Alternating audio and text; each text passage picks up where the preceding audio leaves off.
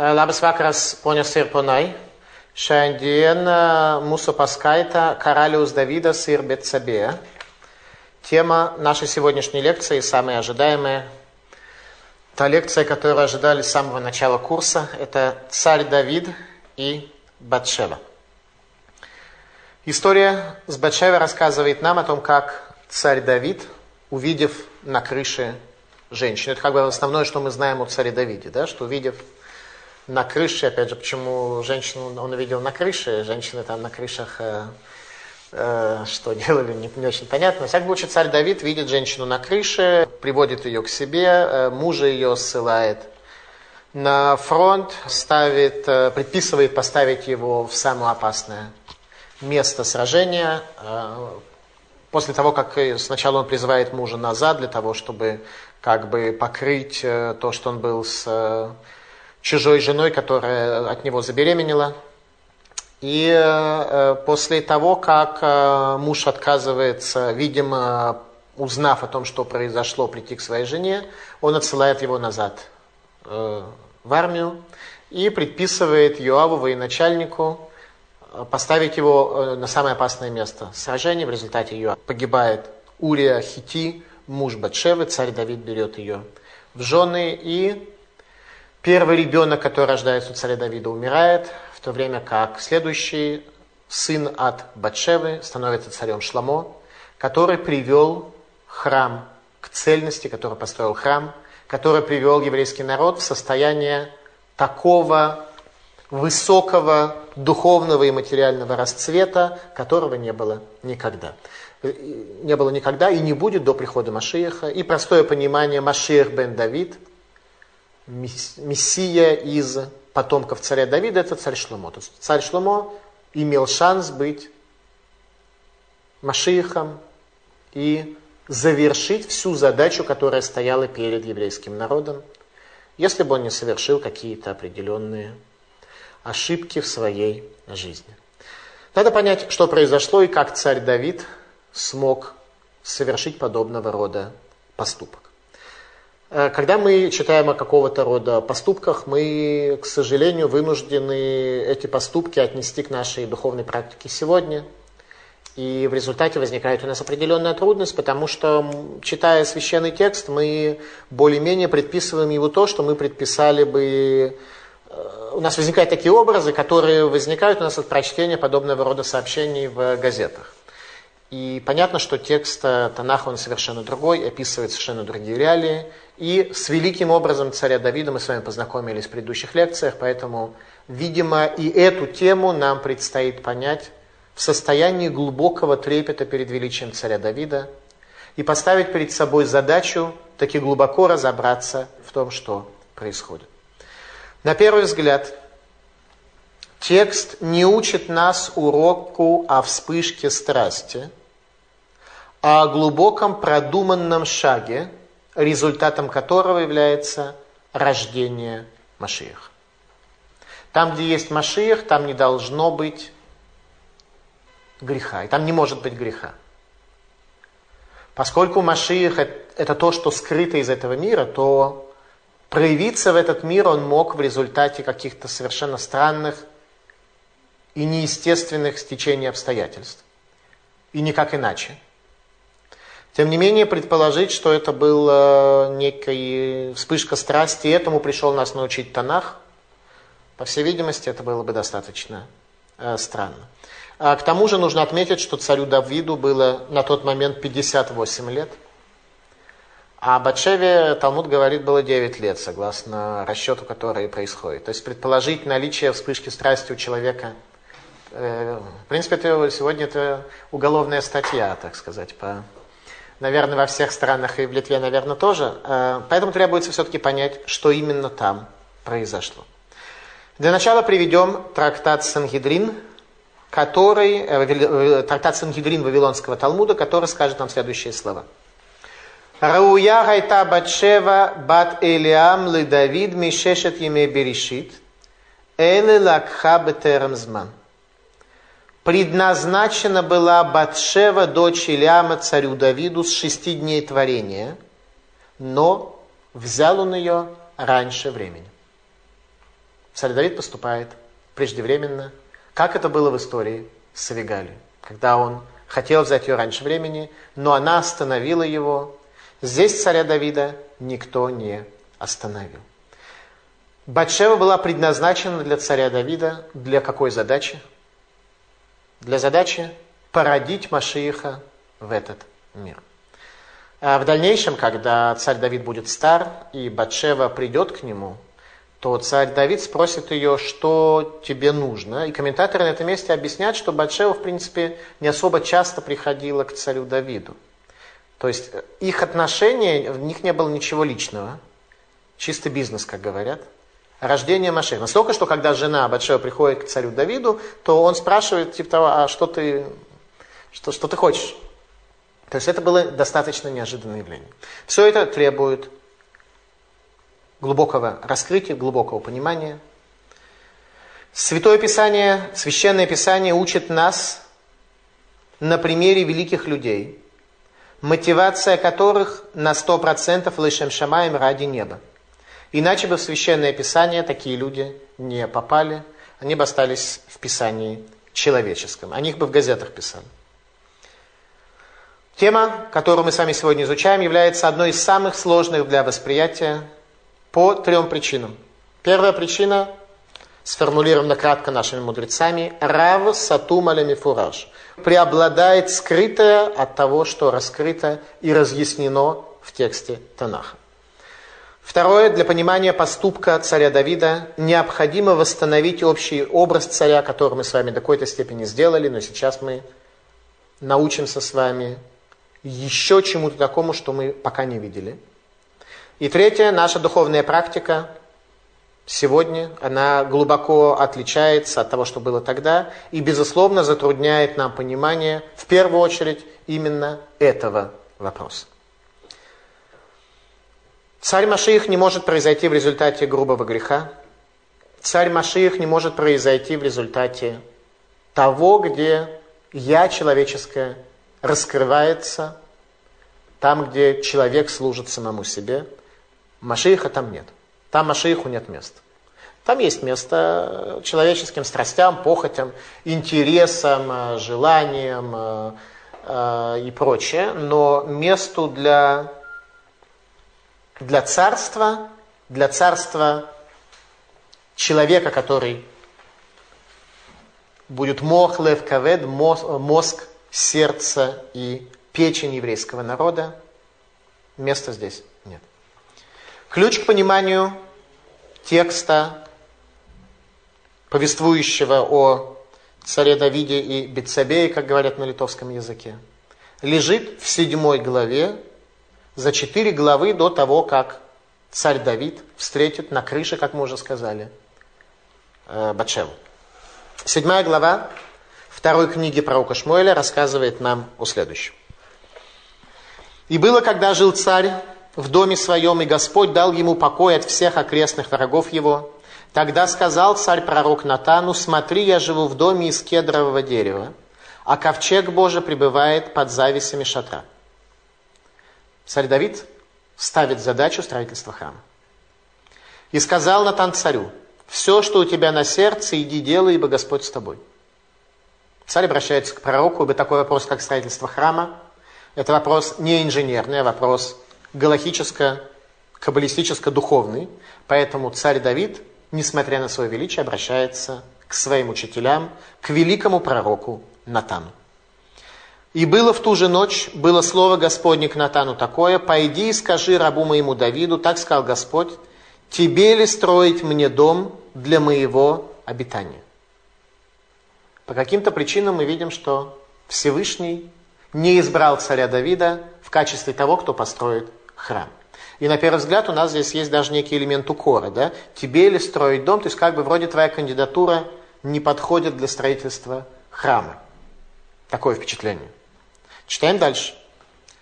И говорит Всевышний, ведь не обитал я в доме с того дня, как вывел сынов Израилевых из Египта, и до сего дня, а странствовал в шатре и в скине, где не ходил я со всеми сынами Израиля, сказал ли я хоть слово кому-нибудь из колен Израилевых, Кому повелел я пасти народ мой Израилев?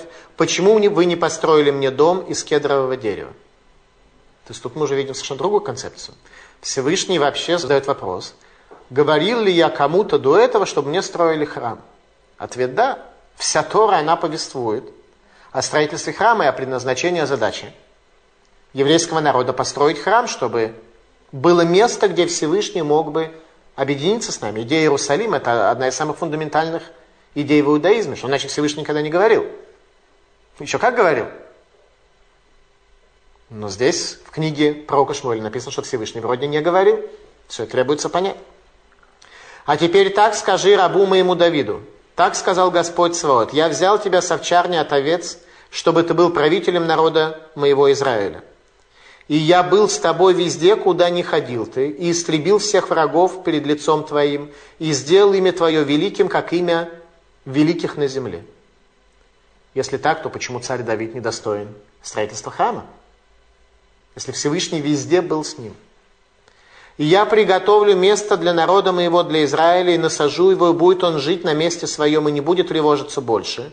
И не станут больше злодеи притеснять его, как прежде. И как с того дня, как я поставил судьей над народом моим, Израилем, и дам я тебе покой от всех врагов твоих, и возвестил уже тебе Господь, что Господь создаст тебе дом царский. Когда же исполнятся дни твои, ты почиешь с отцами твоими, то я поставлю после тебя потомство твое, того, кто произойдет из недр твоих, и упрочу царство его. Он построит дом имени моему, и я утвержу престол царства его навеки. Речь идет о сыне. Пророчество о том, что именно сын царя Давида будет тот, кто построит храм. И царю Давиду нужен был сын. Ему уже 58 лет. Единственная женщина, которая предназначена для того, чтобы ее потомок стал царем, была Батшева. И мы видим это прямо в тексте, однозначно. «И буду я ему отцом, а он будет мне сыном. Если он согрешит, то я накажу его палкою по-человечески и наказанием людским но милостью моею не оставлю его, как оставил Шауля, которого я отверг перед лицом твоим. То есть этот завет, более того, это будет завет вечный. Что бы ни произошло с царями, потомками царя Шломо, обратите внимание, не потомками царя Давида. Царю Давиду было да, царство навечно, было, не, не было дано. Царю Шломо царство будет дано навечно. Навечно. Вне зависимости от их поступков.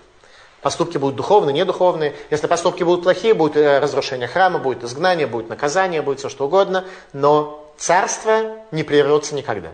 Царство Давида, а теперь мы уже видим, именно царство Шломо не прервется никогда. А мать Шломо – Батшева. Но все это надо понять. «И упрочится дом твой, и царство твое вовеки, как перед лицом твоим, сей день престол твой, прочен будет вовеки. Все эти слова и все это видение пересказал Натан Давиду. Давайте разберемся с тем, что здесь происходит, и посмотрим, что происходит со строительством храма. Царь Давид более-менее заканчивает свою задачу. Ему уже осталось 13 лет до конца своей жизни – Царь Давид более-менее победил своих врагов. Исполнились те пророчества, которые были сказаны о царстве Иуды. Царь Давид научил сыновей Иуды держать лук. И наступает время, как кажется царю Давиду, строить храм. Спрашивает царь Давид пророка Натана, как ему поступить. И пророк Натан говорит ему, те слова, которых может удостоиться только самый великий. Все, что в сердце твоем, делай.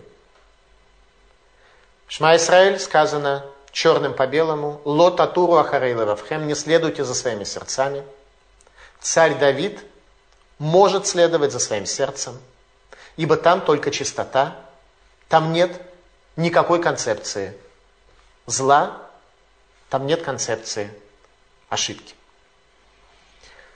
Сказали Хазаль, наши мудрецы, благословенной памяти, Арашаим Ецер Гара Шалтан, Цадиким Ецер Тов Шалтан. Нечестивцы злое начало оперируют ими, праведники доброе начало оперируют ими. Те люди, которые до какой-то степени имеют какие-то праведные элементы, имеют э, неправедные элементы, элементы нечестивости, они апеллируются и тем и другим, поэтому и не следуй за сердцем твоим, потому что в сердце твоем есть и то, и другое.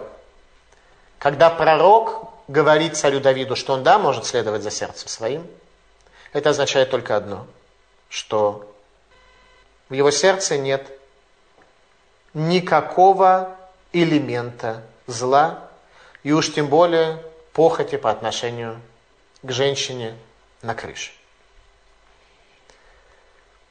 Царь Давид мог идти за своим сердцем, как он свидетельствует в псалме «Велиби халаль бекерби» «Сердце мое пусто внутри меня».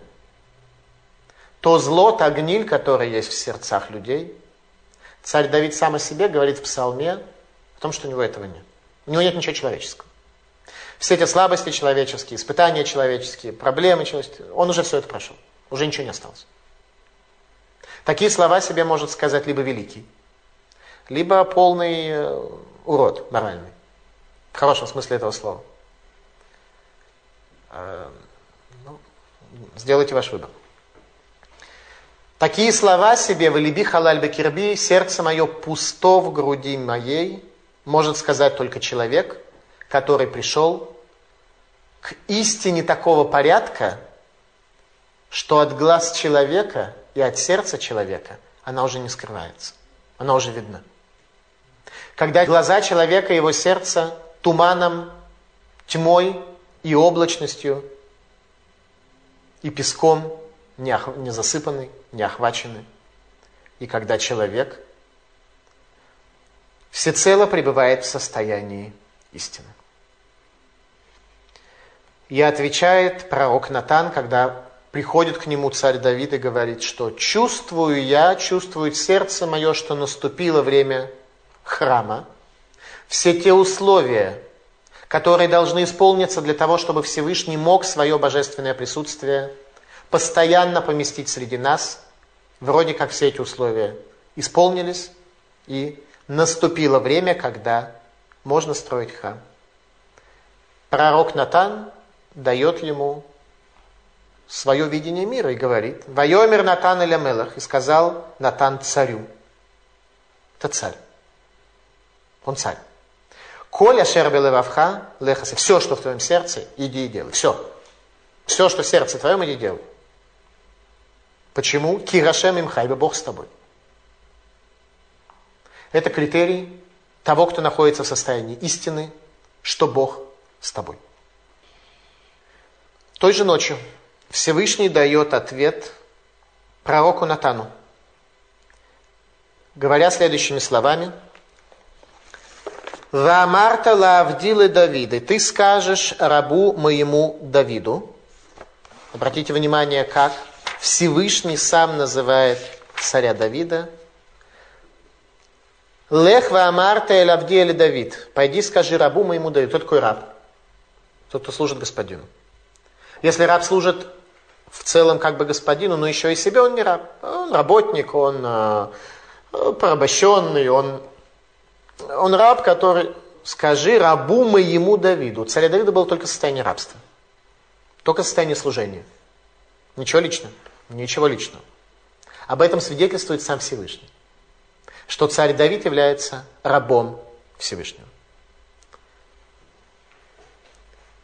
Комментаторы задают вопрос, точнее дают ответ на то, что Всевышний дает ответ пророку Натану той же ночью. Почему той же ночью?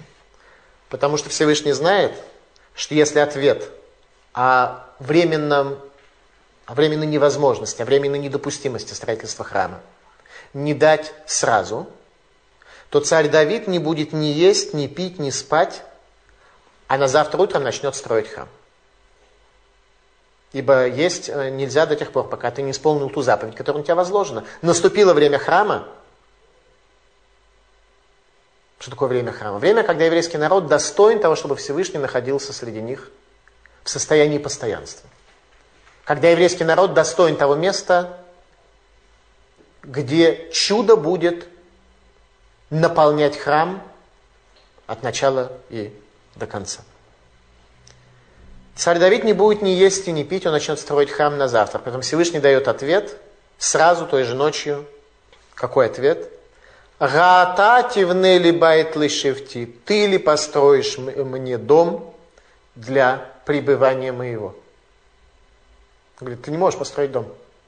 Не потому, что ты плохая и неподходящая кандидатура. Потому что у тебя не было ни одного дня спокойствия. Храм – это состояние спокойствия еврейского народа, состояние служения спокойствия. У тебя не было ни одного дня спокойствия. Я тебе дал одно испытание за другим, я тебе дал одну трудность за другой. Тебя преследовали, тебя искали, тебя недооценивали. Ты в этот мир пришел в результате чуда, в результате Адама, который дает 70 лет. Ты не тот человек, который может мне построить храм, потому что не было у тебя ни одного дня покоя. Я не могу от тебя принять покой для себя. Вот так. Это отношение Всевышнего к царю Давиду. Но уже будет понятно дальше, что вспышки страсти, вся наша тема не имеет никакого отношения. Никакого отношения. Хотя царь Давид совершил Слово грех нельзя сказать, потому что Талмуд говорит, что тот, кто считает, что царь Давид согрешил, эйно эле туэ, не иначе как ошибается. А, тем не менее, царь Давид совершил некую ошибку. Ошибку совершил безусловно. Ошибку совершил. И нам нужно будет понять, какую и в чем. И главное, в чем предназначение этой женщины и прочее, и прочее. Все это нам нужно понять. С точки зрения, так сказать, э, скорой потребности в женитьбе мы понимаем, царь Давид умирает тогда, когда царю Шломо еще не исполняется 13 лет. То есть он как бы оставил ребенка царем до совершеннолетия. То есть время уже действительно не было. Уже даже вот тогда, как он сделал это чрезмерно поспешно и прочее, время уже, и, и, и даже в такой ситуации уже времени не, не оставалось.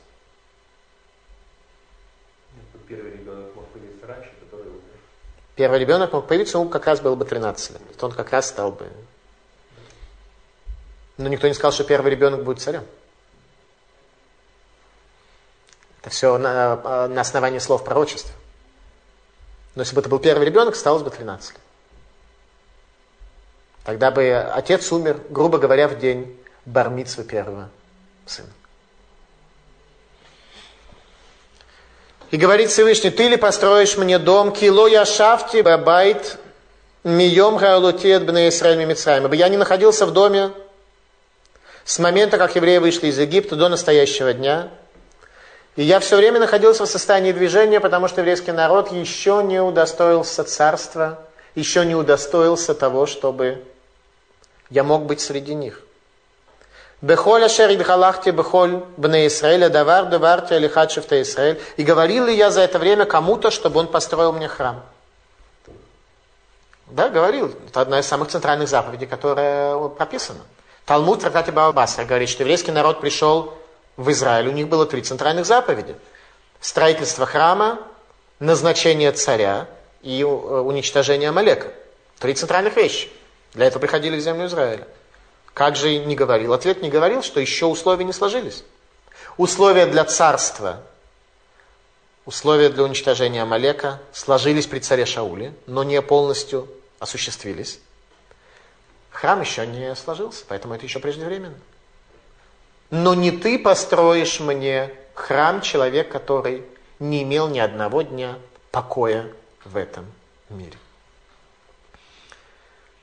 А Атативна Либай, ты ли построишь мне храм? Говорят мудрецы, у тебя впереди большая работа по упрочению царства и связи между Богом и еврейским народом. Для шхины божественного присутствия нет еще устойчивости в этом мире, и пока нет покоя у царя Давида, и нет покоя для Израиля, не может быть покоя для божественного присутствия. Говорит дальше Всевышний пророку Натану в ночном видении. «Вейрьеим хабе холя и я был с тобой во всем, где ты шел».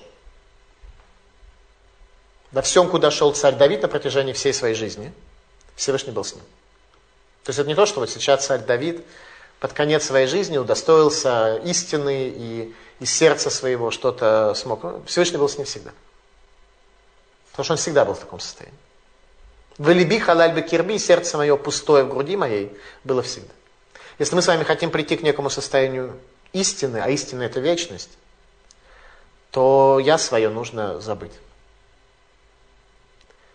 И себе служить надо перестать. Насколько мы сможем с этим справиться, настолько мы близки к истине, настолько мы близки к вечности. Вы самте маком ламила Израиля. Я поместил место для Израиля. Улымин гайом ашер цивити шофтим алями Израиль, веганихоти лехами колю веха, вегигид леха ашем кибейт ясе леха ашем. И дом сделает тебе Всевышний. И на это комментаторы говорят, что Всевышний показал пророку Гаду уже, и пророк Гад показал царю Давиду место храма. Место храма определяет царь Давид. Сегодня все мы знаем, где это находится, да? Но задним числом всегда легко быть мудрым. А тогда, где нужно строить э, храм для Бога? На храмовой горе, внутри храмовой горы тоже, храмовая гора огромная. Ну, то есть она маленькая, да, но э, храм намного, небольшая лишь часть храмовой горы. Где конкретно на храмовой горе нужно строить? Храм. И так далее.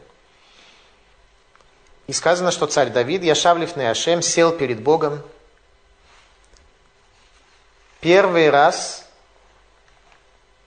царь садится перед Богом на храмовой горе, где в дальнейшем сын его построит храм. Сказано в Талмуде «Эйн Ешива Баазара, Эле Лемалхе Бейт Давид». Бельвад. Запрещено сидеть на территории храма, иначе как царю из дома Давида только. Царю из дома Давида только. Причем очень интересно сказано. Царю из дома Давида. То есть уже в этом высказывании заложено то, что царь может быть и не только из дома Давида. Как мы увидим с вами уже в следующем диске, который будет «Цари Израиля 2», рассказывать о царе Шломо. Об истории, начиная от царя Шломо и до царя Циткияру, мы видим, что внук царя Давида потеряет 10 из 12 колен, и появится царь не из дома Давида. Так вот, он сидеть на территории храма права иметь не будет. Тилим. Мизмор Шир Хануката Байтли Давид. Песня о освящении дома для Давида.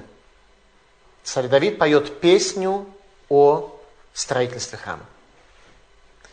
Возникает вопрос, разве царь Давид осветил храм? Построил и осветил храм?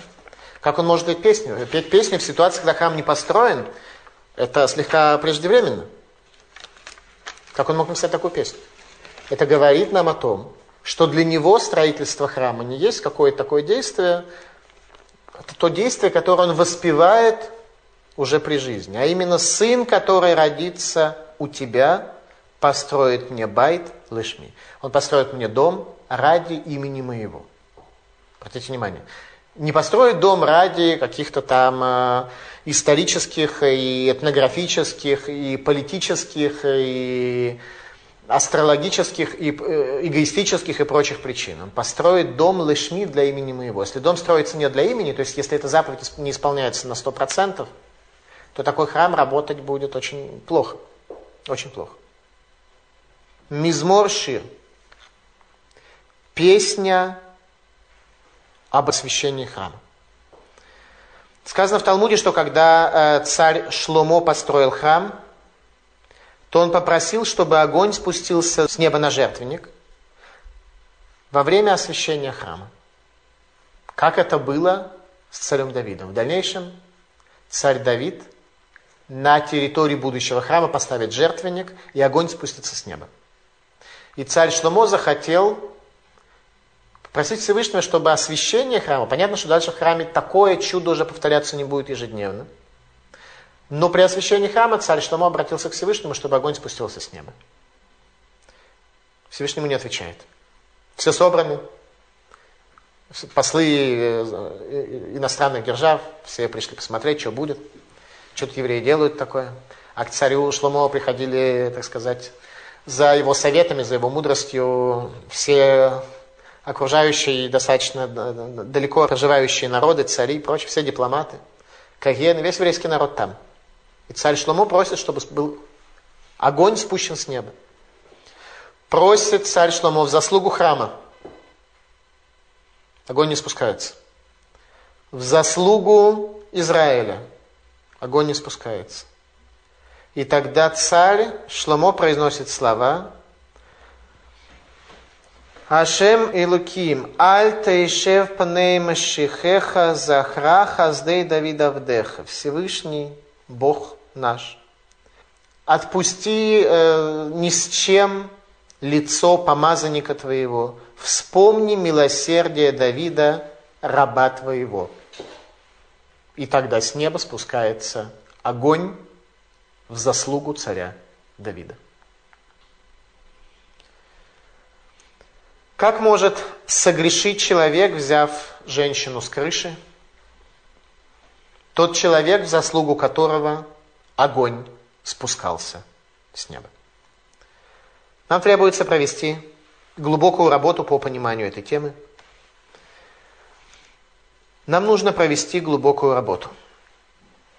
Одним из источников дополнительных, который для этого нам необходим, является еще один отрывок из Псалма – где царь Давид говорит следующие слова.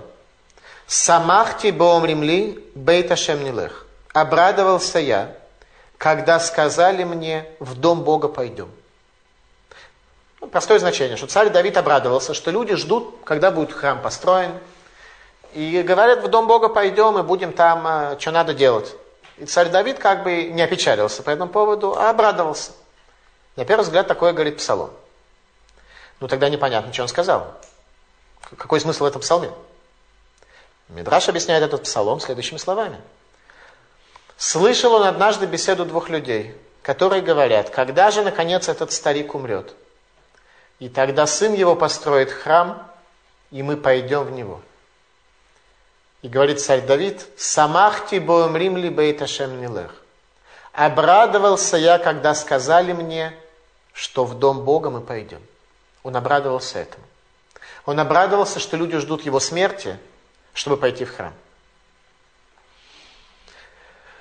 Понимает царь Давид, что ему нужен сын, который родится от него, тот сын, который храм этот построит, а времени ему осталось мало. Царь Давид знал, что ему отпущено 70 лет жизни. От кого родится этот сын? Только от Батшевы. Как то мы начали с вами нашу лекцию, сейчас уже будет это высказывание э, Талмуда из трактата Сангидрин более ясное. Рауя гайта Батшева бат Илиамлы Давид Мишешет имя Берешит. Предназначена была Батшева, дочь Илиама, царю Давиду, с шести дней творения. Машиих это не есть некоторая функция которая, в общем, как бы еврейскому народу хорошо, чтобы был Машиих. Э, есть Машиих, нет Машиих, как бы, или даже там правильно, чтобы был Машиих. Нет. Машиих, он был создан до сотворения мира. Шмошель Машиих, имя Машииха. Было создано, как говорит нам Талмуд, до сотворения мира. То есть это вещь принципиальная. Мир был создан на определенных условиях. На условиях того, что люди сохранят в себе образ Бога, по которому был создан, иначе мир будет уничтожен. Мир был создан на условии того, что во главе его будет стоять Машиях, помазанник Божий во всех тех аспектах, как это учится в наших книгах. Поэтому Батшева была предназначена царю Давиду с шести дней творения. При этом родилась она значительно позже. И она оказалась замужем. А царь Давид оказывается в состоянии, когда ему остается 13 лет до его смерти. Текст научит нас не вспышке страсти, а глубокому и продуманному ходу. Теперь мы открываем с вами 11 главу, которая расскажет нам, собственно говоря, о событиях между царем Давидом и Батшевой. И было на следующий год, когда цари выходят на войну, послал Давид Юава и с ним слуг своих и всех израильтян, и они перебили аммонитян и осадили рабу, а Давид оставался в Иерусалиме. И было однажды вечернее время, встал Давид с ложа своего и прохаживался по кровле царского дома и увидел с кровли купающуюся женщину, а женщина-то очень красиво видом. Ну и первое впечатление, которое у нас есть, что царь Давид вечерком, так э, поспав э, днем аж до вечера, увидел э, женщину, которая где-то там на кровле купалась. И послал Давид разузнать об этой женщине, и сказали, это же, и сказал, ошибка перевода, и сказал, это же Батшева, дочь Илиама, жена Урии Хитейца. То есть это читается с восклицанием.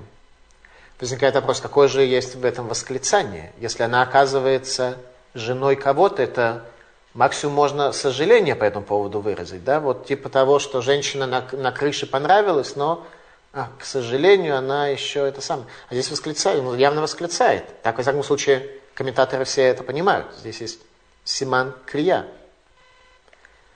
И послал Давид нарочно их взять ее, и пришла она к нему, и лежал он с нею. Она же от нечистоты своей мывалась, и возвратилась она в дом свой.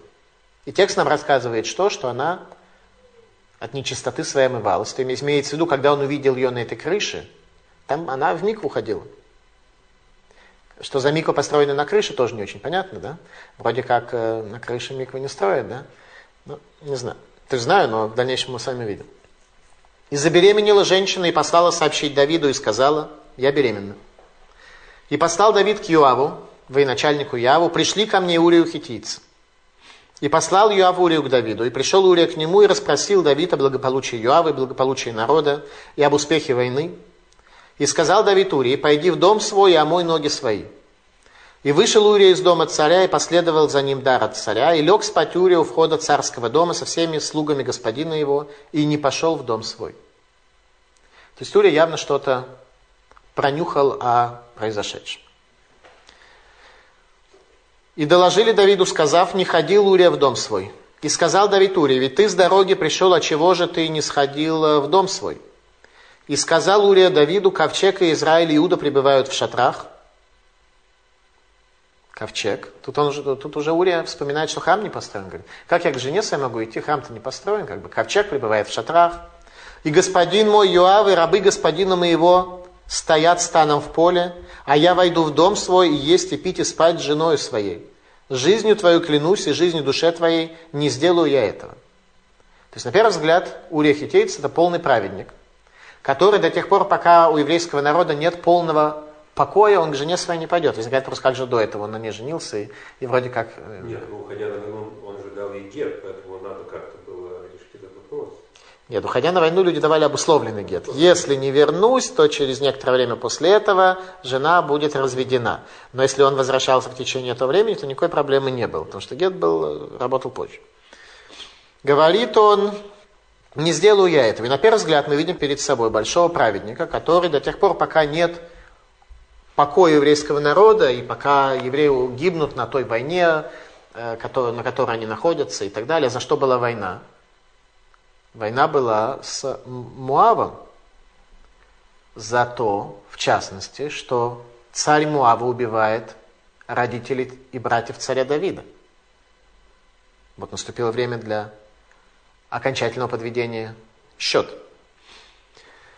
И сказал Давид Урии, то есть как бы мы воюем за тебя, как бы царь, да, за твоих родителей, так сказать, мстим. Ты во дворце к вечеру просыпаешься. А в Талмуде сказано, что у царя Давида висела арфа. И в полночь, он спал э, несколько часов ночью, и в полночь он просыпался и до утренней молитвы учился. Арфа висела каким-то образом так, что э, в полночь меняется ветер, и он проходил по струнам этой арфы, а, что работало своего рода будильником, и царь Давид просыпался. Он практически не спал. Но все нам нужно понять, что происходит здесь. То есть Талмуд пишет одно, на первый взгляд – на первый, так сказать, рабочий-крестьянский э, взгляд, как мы с вами читаем текст, написано что-то совершенно другое, да? Праведником у нас здесь кто является? Вдруг Урия у нас стал большим праведником. Ну, надо разобраться с ним. И остался Урия в Иерусалиме в тот день и на следующий. Призвал его Давид, и ел тот перед ним, и пил, и упоил он его. И вышел он вечером, чтобы спать на постели своей с рабами господина своего, а в дом свой не сошел. И было утром, написал Давид письмо к Яву и послал Сурии, и написал в письме так. «Выставьте Урию на место самого жестокого сражения и отступите от него, чтобы он был поражен и умер». И было, когда Йоав осаждал город, то поставил он Урию на то место, о котором знал, что там против него люди отважные. И вышли люди того города и сразились с Йоавом, и пали воины из народа, из рабов Давида, и умер также Урия Хитеец. И послал Йоав доложить Давиду обо всех событиях битвы, и приказал посланному, сказав, когда кончишь рассказывать царю обо всем ходе сражения, то если царь разгневается, скажи, что погиб также Урия хитеец. И так все это было. И после этого царь Давид, когда минуло время скорби о муже Батшевы, взял ее себе в жены и она родила ему сына, но дело, которое сделал Давид, злым было в глазах Господа.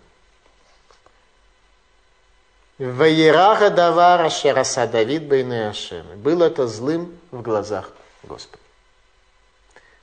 Грех нет, зло да. Сердце чистое внутри, делай все, что сердце прикажет, получилось зло. Как же все это работает? Давайте начнем разбираться.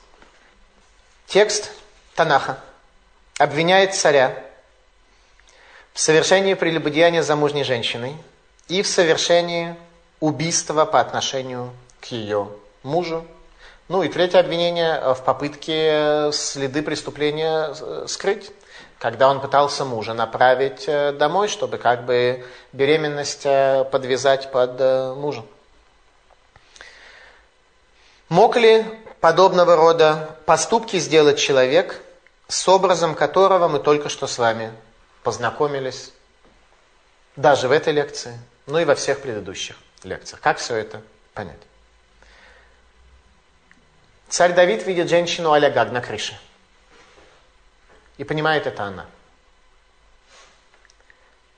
Когда у тебя есть сердце, которое, в котором нет зла, то глаза в женщинах не показывают тебе какие-то внешние и малосущественные факторы. Они показывают тебе суть. Вот тогда он смог увидеть ту женщину, которая на крыше. Та, которая предназначена стать матерью Машиих. Она на крыше. Алягак. Кровля, все эти русские переводы слов, они все здесь абсолютно неуместны. Она была на крыше. Она была на вершине, она была достойна того, чтобы стать матерью Машиих. Зачем сказано, что она очищалась от э, нечистоты своей, то есть от кровей своих? Почему об этом сказано? Ведь грех замужней женщины намного больше, чем грех э, связи с женщиной в состоянии нечистоты. И откуда мы это знаем? Ну, критерий измерения. За каждый грех есть наказание, да, за отношения с женой в состоянии нечистоты. Сказано, что есть отрезание души. За прелюбодеяние есть отрезание души и смертная казнь тоже. Поэтому, когда женщина, если человек идет к замужней женщине, то выяснять, она в состоянии чистом находится или нет, это просто бесполезно, да? Просто совершенно бесполезное совершенно выяснение, да? в Эшетыш, замужней женщине, все это уже вложено. И видит ее царь Давид на крыше, что она в очищенном состоянии. И тут восклицает, ведь это же Батшева Бат Элиам. Это же она. Мы видим, что он понимал, что каким-то образом он идентифицировал, что это не просто женщина на крыше, которая ему показалось достойной стать матерью Машииха. А это та самая Батшева Баталиам, то есть какая-то идентификация ее отца, то есть была какая-то информация и по поводу ее отца тоже. Текст нам не раскрывает этого. Что такое Баталиам, почему есть Илиам. А про Илиама только в самом конце сказано, что это был верный соратник царя Давида, тот человек, который в результате всей этой истории никаких претензий к царю Давиду не имел. Илиам приводится как один из несколько в 23 главе, по-моему, 23 глава, приводится как один из самых верных и самых близких людей к царю Давиду. Илиам правильно понимал всю эту судью. У него никаких вопросов не было. Он видел так же. А вот дедушка Батшевы, Ахитофель, всю эту тему учил совсем иначе. Поэтому он примет активное участие в восстании Авшалома, и поэтому он пойдет рядом со слом и повесится. Потому что ошибся в этой теме. Именно в этой теме. За эту тему он погибнет. Именно за эту тему. Он ее учил совсем иначе. И мы дойдем с вами до лекции «Восстание Авшалома», где, безусловно, Ахитофель будет играть э, самую первичную роль, самое первичное значение. И мы увидим, как Ахитофель учил всю эту тему. И в чем была суть его ошибки. У него была, как всегда, малюсенькая ошибка. Там, где в сердце есть какие-то недостатки. Кто был такой Ахитофель? Ахитофель был советник царя Давида. Так что любой совет, который давал Ахитофель, верен. Здесь все в одной, так сказать, э, в одной группе. Тут э, посторонних людей в тонах не пускали, только тех, кто связан. Так вот, именно Ахитофель, советник царя Давида, установил обусловленный гет. Поэтому самая первая простая наша способность защитить царя Давида от замужней женщины, от греха замужней женщины. Очень простая. Поскольку дедушка Батшевы установил разводное письмо, то очевидно, что его собственная внучка, а он был советник царя Давида, очевидно, что его собственная внучка этот гет приняла. Поэтому, когда э, умер Урия Хитеец, то задним числом оказалось, что он не вернулся. Раз он не вернулся, то она была освобождена ретроактивно. Таким образом, нет никакой проблемы с замужней женщиной. Остается только одна проблема – с убийством Ури. Как бы он не вернулся и исполнил своим невозвращением условия гетто, так что гет разводное письмо сработал. Он ведь не вернулся, потому что царь Давид, грубо говоря, причинил ему смерть. Поэтому он не так бы он вернулся. И был бы мужем своей жены, гет не сработал, все было бы нормально. И тогда бы царь Давид, если он сделал, совершил бы грех, да, но он послал его на войну, причинил ему смерть, а задним числом сработал гет, и женщина уже оказалась свободная задним числом. Все это так и есть. То есть от греха с Батшевой сразу же мы освободили царя Давида, остался только грех, чисто галактически я сейчас рассуждаю, да? Остался только грех, связанный со смертью Урии. Очень праведного человека, как мы с вами только что видели, который к жене своей не шел, потому что ковчег Божий находится в состоянии изгнания, и храм еще не построен. А мы с вами видели что? Что время для строительства храма еще не пришло.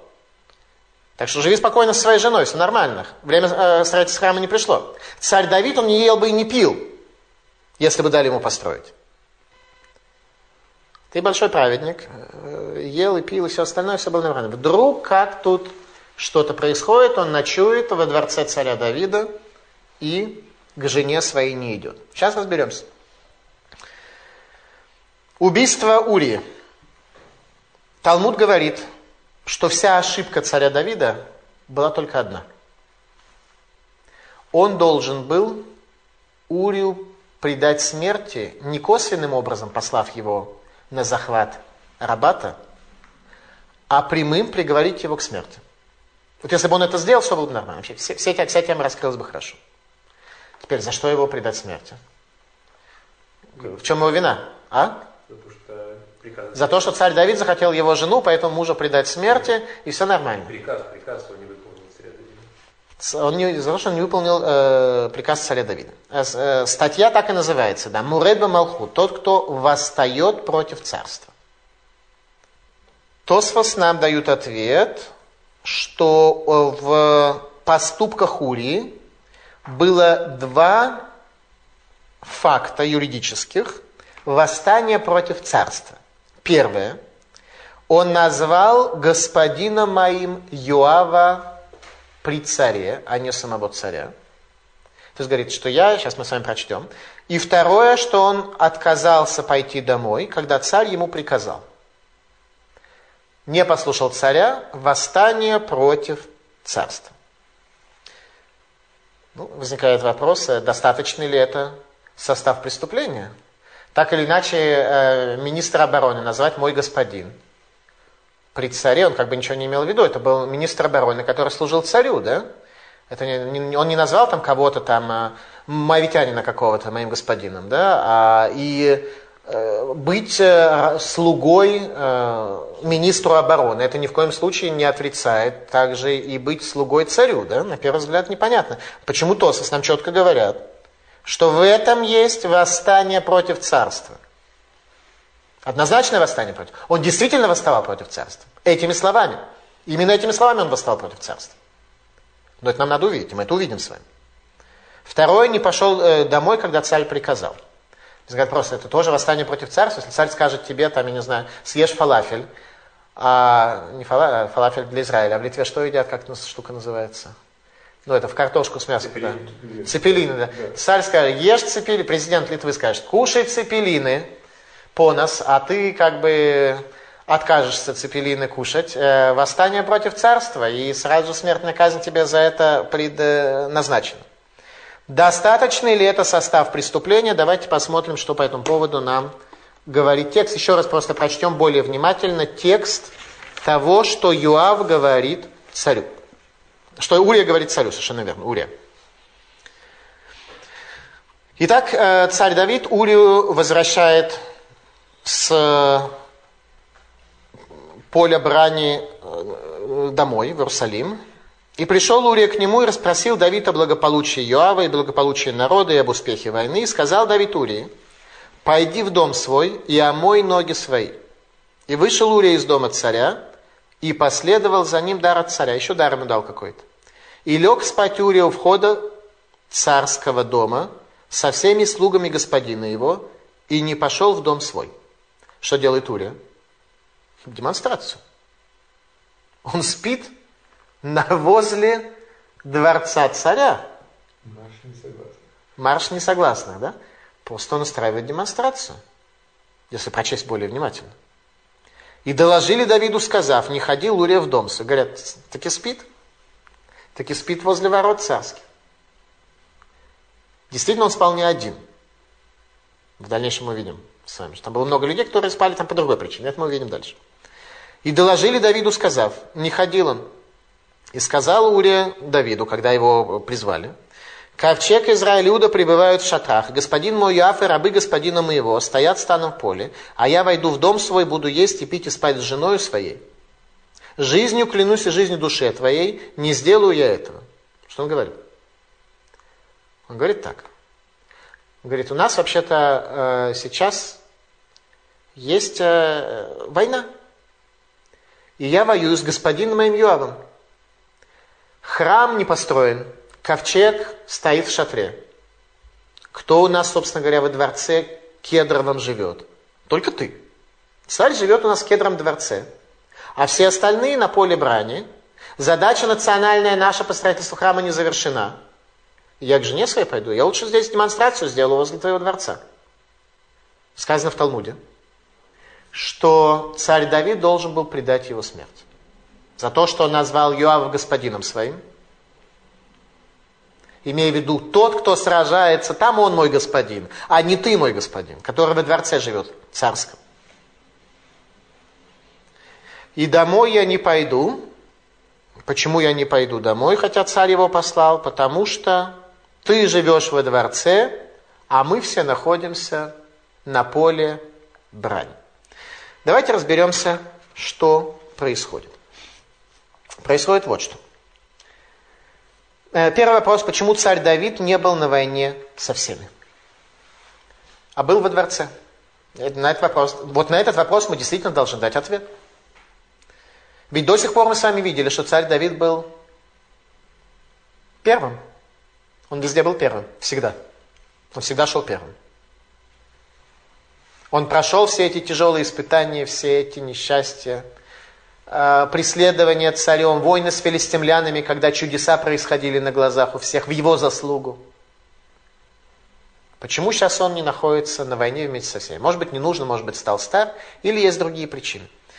21 э, глава, 17 стих расскажет нам следующее, что во время сражения возле города Нова, возле города Каенов, который уничтожил царь Шауль, а вина предписывается царю Давиду, брат Голиафа чуть не убил Давида.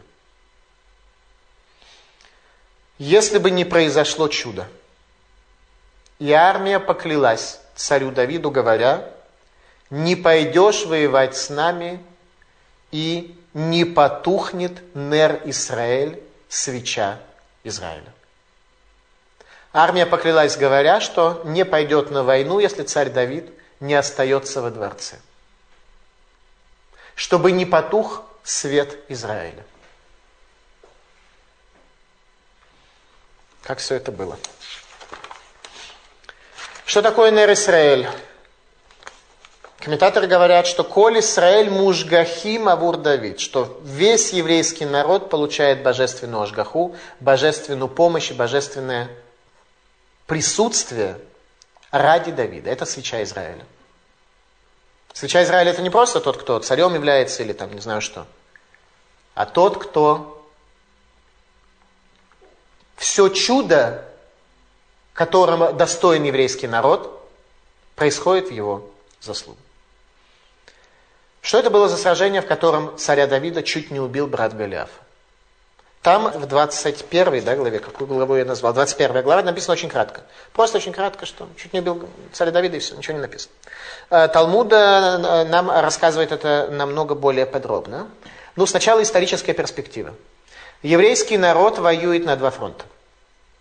На Филистимлянском фронте и на Западном фронте. На Филистимлянском фронте воюют против... Причем эти события были раньше. Понятно, что они были раньше, да? И они были э, до того, как царь Давид окончательно победил филистимлян э, глобально. Понятно. Хотя 21 э, глава на, в самом конце текста, да? Мы сейчас с вами находимся на 11 главе. Это 21 глава, которая будет в самом конце. Но там идет повторение каких-то определенных уроков, которые мы должны с вами видеть. Мы с вами забегаем как бы вперед, хотя событие, описываемое там, оно было намного-намного раньше. Это, там это легко понятно. Так вот, евреи воюют на два фронта. У царя Давида три генерала. Йоав, э, его брат и Итая Гити. Йоав и Авишай на восточном фронте. Царь Давид и Итая Гити на западном. Царь Давид с еще одним генералом, а два других генерала на восточном фронте. Царь Давид возле города Нова. Идет сражение с филистимлянами. Царь Давид устал. Город Нов. Ослабли руки его по причине тех событий, которые произошли в этом городе. И думает царь Давид, сюда бы мне племянника. А племянник это Авишай. Который находится на Восточном фронте, на расстоянии, не знаю, 150 километров. Э, трактат Сангидрин, Перек Хелек,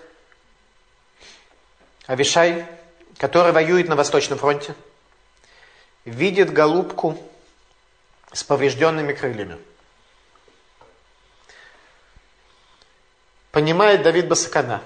Царь Давид в опасности. Ему надо пройти ему на помощь. Единственное средство сообщения, которое у них там оказалось, это был царский мул. Никого другого средства сообщения не было. Царский мул. Идет Авишай в Бейдин задавать галактический вопрос.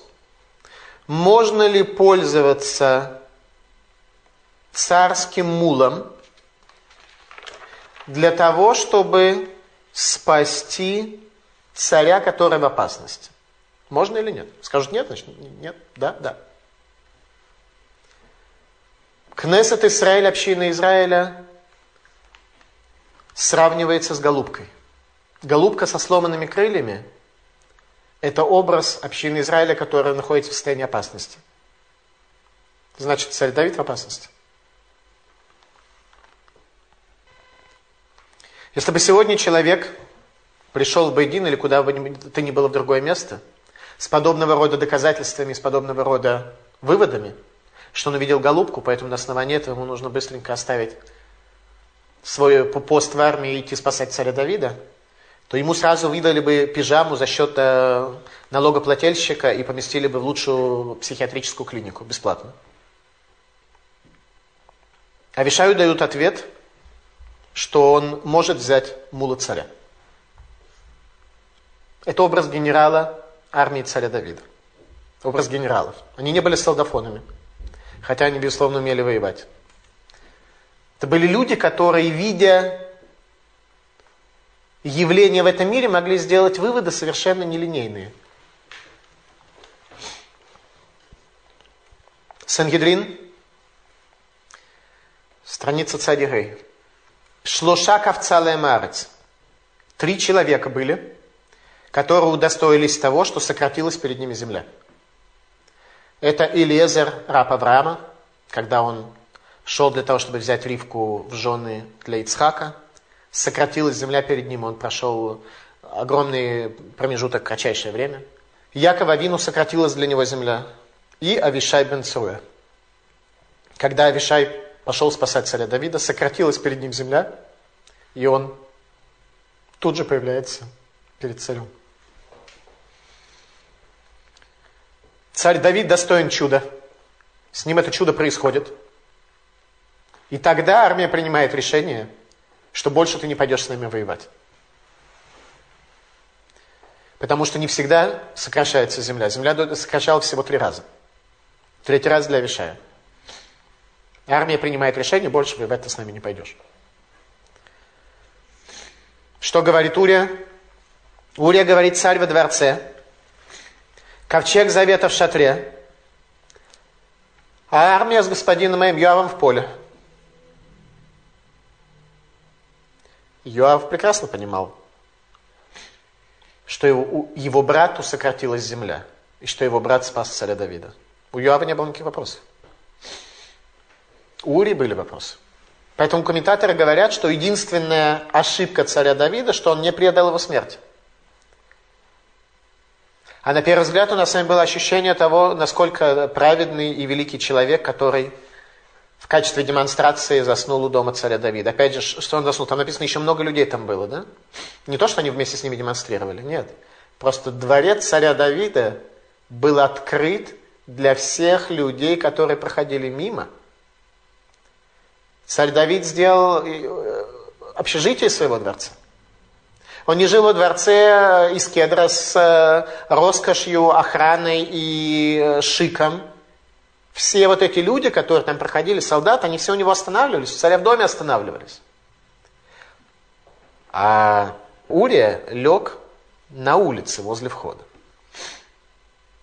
И говорит, царь в дворце живет. В каком дворце? Который открыт в качестве общежития для любого солдата, для любого странника, который мимо идет. В таком дворце живет царь Давид. У него ничего личного нет. Дворец из-за из кедра построен. Дворец. Нет спора. Дворец и дворец роскошный, из кедра. Кто там живет? Любой. Любой, кто проходит мимо, любой, кому нужно кров, там живет. Дворец из кедра, дворец царский, нет вопроса. Царь из э, дома царя Давида должен иметь дворец, это не вопрос. Кто там живет, любой, кто, ну, кому нужен. Это называется ахнасатурхим, гостеприимство. Урия, господин мой Юав, который воюет – а царь во дворце с женами своими находится, и не своими. Урия отказался от царского подарка и в знак протеста лежит возле дворца, демонстрируя, что происходит. Тем не менее, Вейрага давар бейнеашем. И показалось это злым в глазах Всевышнего. Почему зло? Взял преждевременно. Взял Батшеву преждевременно. А когда время уже не остается? Когда брать? Произойдет чудо, произойдет какая-то причина. Ури сам умрет. Не надо убивать, он, он, он на завтра сам умрет. У человека есть э, какая-то уверенность э, в себе хоть на несколько дней вперед, на несколько секунд вперед. Он сам умрет, не волнуйся. Заметил Батшеву, понимая, что от нее э, должен быть э, Машиях, все хорошо. Брать ее в состоянии замужней женщины нельзя. Смотрите, Шмуэль поторопился, и Господь отвернулся от него. Шауль, Шауль. Шауль. А Давид поторопился, и Господь только предупредил его. Э, Шауль поторопился, и Всевышний, как вы сказали? Мало, он зажег... Э, Шауль поторопился в малом, он всего лишь принес жертву. Давид вроде как ошибся, поторопился в большом, и Всевышний от него не отвернулся. Ответ простой. Царство Шауля, царство солнца, царство Давида, царство Луны. Шауль должен был быть над всем. Над всем. Царь Давид был над всем, но в состоянии Луны, в состоянии уже тьмы определенной. А почему Давид, когда узнал, что Батшева беременна, вызвал сразу Урию? Это, было часть, это была ошибка. Он хотел покрыть, а задним числом каким-то образом оправдать, так, чтобы в конце концов э, Машихом стал ее сын от него и так далее. Но это была его ошибка. Он должен был Урию пригласить. И да, секирь башка, как говорят французы. Итак, Ваерага давар бейны Ашем. Стало это злым в глазах Всевышнего. И об этом говорит царь Давид в 51-м псалме. Весь псалом посвящен тому, как царь Давид понимает тему с Батшевой. Он говорит очень интересные слова. Лыха ватха хатати. Только тебе одному согрешил я. Никто, говорит царь Давид, не может иметь ко мне никаких претензий. Никакие, ничьи права не были нарушены. Только тебе я согрешил, только перед Всевышним. Чем согрешил? Сделал абсолютно правильное действие, которое было предназначено еще до сотворения мира, с шести дней творения, но сделал его прежде временно. Лыха лывадха хатати, только перед тобой я согрешил. Это тема о Давиде и Батшеве, продолжение которой и подтверждение того, что мы правильно с вами поняли эту тему, мы находим в следующей 12 главе. В 12 главе рассказывается нам следующее. «И послал Господь к Давиду Натана». Пророк Натан идет к царю. «И пришел он к нему и сказал ему». Пророк Натан говорит царю Давиду, рассказывает царю Давиду притчу. В одном городе было два человека, один богатый, другой бедный. У богатого было очень много мелкого и крупного скота, а у бедного не было ничего, кроме одной маленькой овечки, которую он купил и выкормил.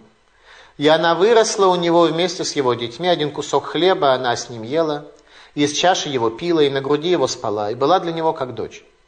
И пришел странник к тому богатому человеку, и тот пожалел взять что-либо из своего мелкого и крупного скота, чтобы приготовить для гостя, пришедшего к нему, и взял овечку того бедного человека и приготовил ее для человека, который пришел к нему. Рассказ о том, притча об овечках. У одного много овечек, а у второго только одна.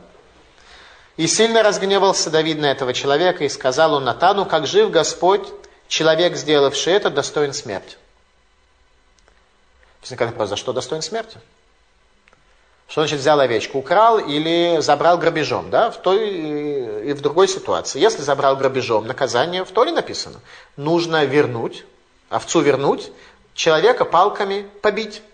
Если украл по-тихому, то тогда закон такой, что должен заплатить двойную плату, а палками бить не надо. Почему? Тот, кто э, идет, скрывается, то он должен, то есть скрыто ворует, да, тот боится людей, но не боится Бога. Тот, кто ворует напрямую, не боится ни Бога, ни людей. Тот, кто не боится ни Бога, ни людей, ему как бы э, мы его воспитываем палками. Тот, кто не боится Бога, но боится людей, э, его воспитываем материально. Почему сейчас это не наша тема для изучения? Почему царь Давид говорит, что такой человек достоин смерти? А за овечку он заплатить должен в четверо за то, что он сделает, и за, и за то, что поступил без милосердия. Почему за овечку нужно заплатить в четверо? За то, что он эту овечку съел. Это действительно такой закон. Если украл овцу, если украл э, неодушевленный предмет, то платишь двойную цену. Если э, украл овцу и съел, то платишь в четыре раза, а если быка, то в пять раз. Поэтому, говорит, за овечку нужно платить четыре раза. Еще достоин смерти. За что смерть? Пока совершенно непонятно. И сказал Натан Давиду, ты тот человек. Это ты украл единственную овечку Урии Хитейца.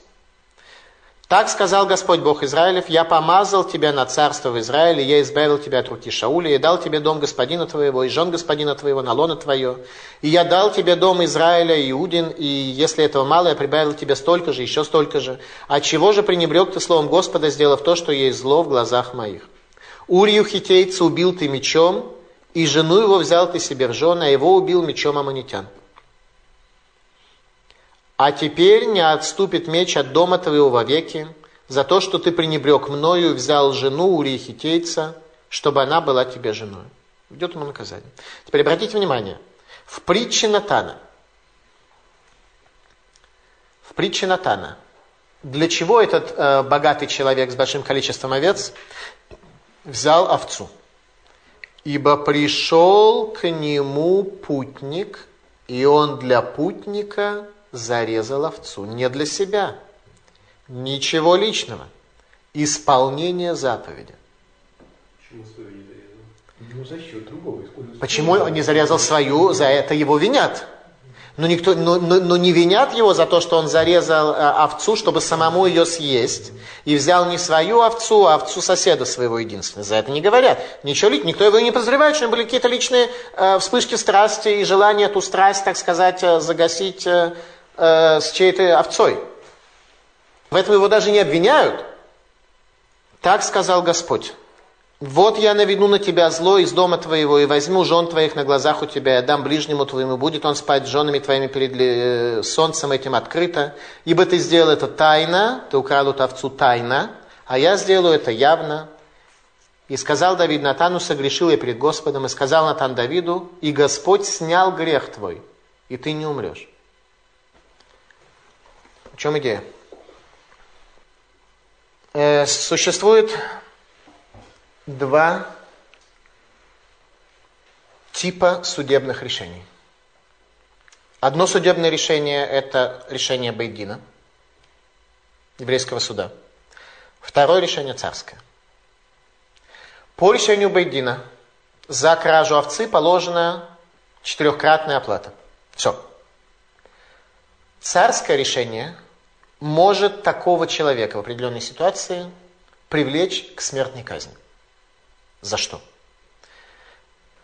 Пророк Натан дает такую притчу. Жили два человека в городе, были они знакомые, и между ними была определенная близость, и он забирает овцу у своего близкого знакомого человека. То, что называется Урия Хитеец, Вообще хитейцы это один из кананских народов. В данном случае все комментаторы пишут, что он жил просто в неком таком месте, которое как типа хитейским, хитейским называется. На самом деле он был еврей, полноценный, без всяких, так сказать, э, э, отклонений и все остальное. Поэтому говорит царь Давид, что с точки зрения решения Байдина ему наказание единственное, которое может быть, это оплата четырехкратная. Но царское решение, что за такого рода вероломство и предательство – Человек бен мавет сказано, достоин смерти. Не написано, что нужно казнить.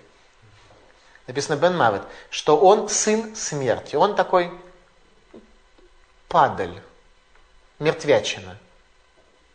И он, это его статус. Царь больше описывает статус, нежели призыв к наказанию и к осуществлению этого наказания. Почему? Раша говорит, что агузель это они килу нутелет навшо. Тот, кто обворовывает бедного, как будто забирает душу его. У богатого человека украдут овцу из стада, ну, даже не заметит. А заметит, так не будет сильно. У бедного человека, когда забираешь его овцу, ты забираешь часть его жизненности. Что? Ты забираешь часть его жизненности, поэтому ты достоин смерти за то, что ты забрал часть жизненности. Теперь обратите внимание.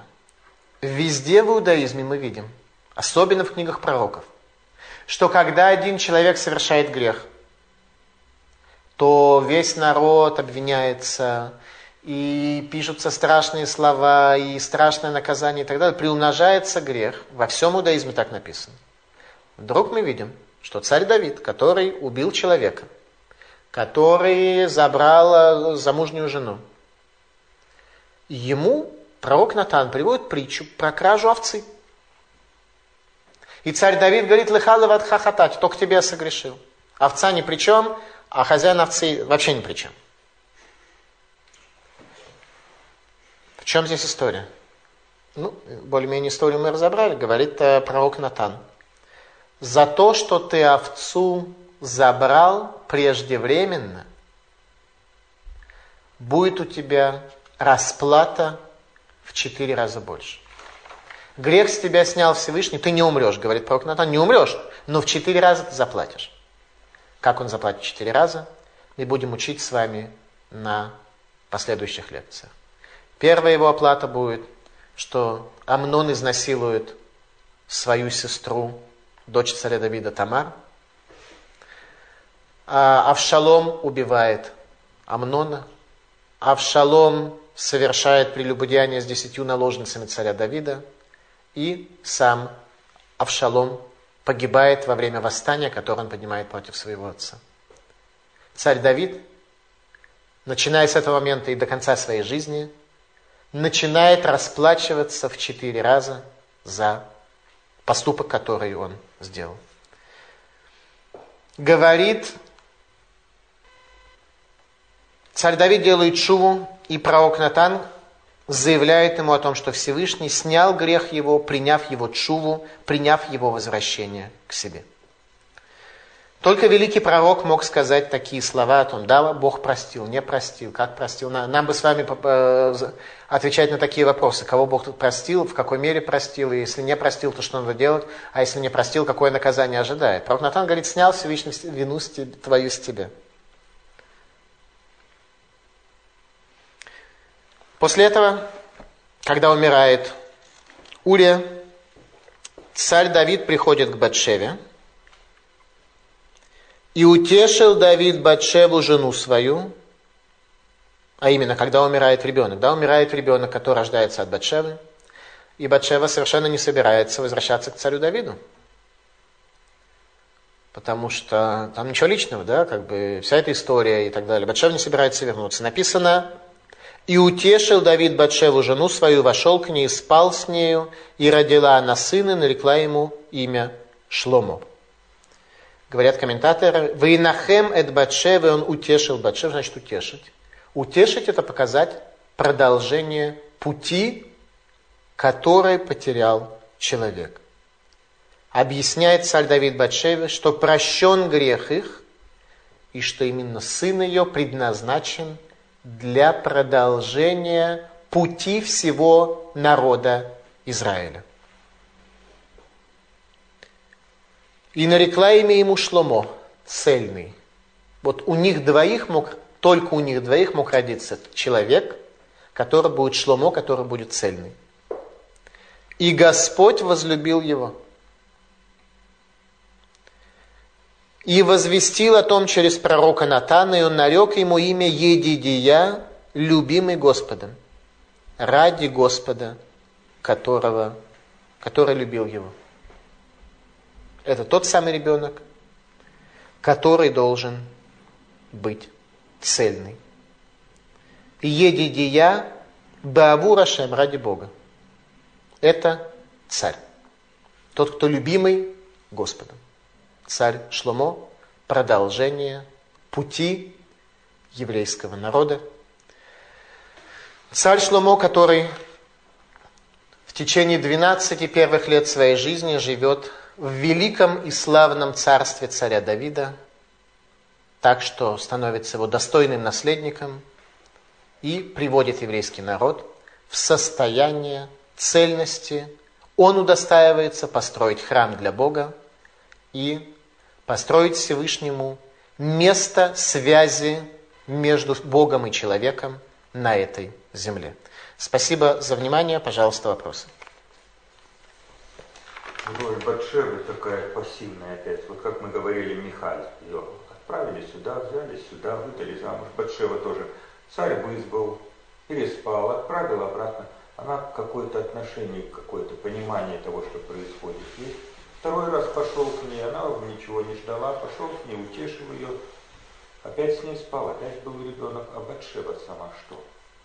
Ну, как раз э, последняя история, когда царю Давиду пришлось ее уговаривать и утешать ее, объяснять. Ей свидетельствует о том, что роль ее совершенно не была э, вторичной, как вы говорите. Хотя до какой-то степени действительно подобного рода вопросы, они э, больше касаются мужчин. То есть мужчина действительно в жизни занимает, как правило, более активную роль. И особенно, конечно, в понимании этих процессов и потребностей в, в, в сыне, в э, царе Шломо и так далее, конечно, царь Давид понимал э, в тысячу раз больше, чем Батшева, и это была его задача, его функция, а не ее. А поэтому, плюс вообще заповедь плодиться и размножаться э, распространяется на мужчин только, а не на женщин.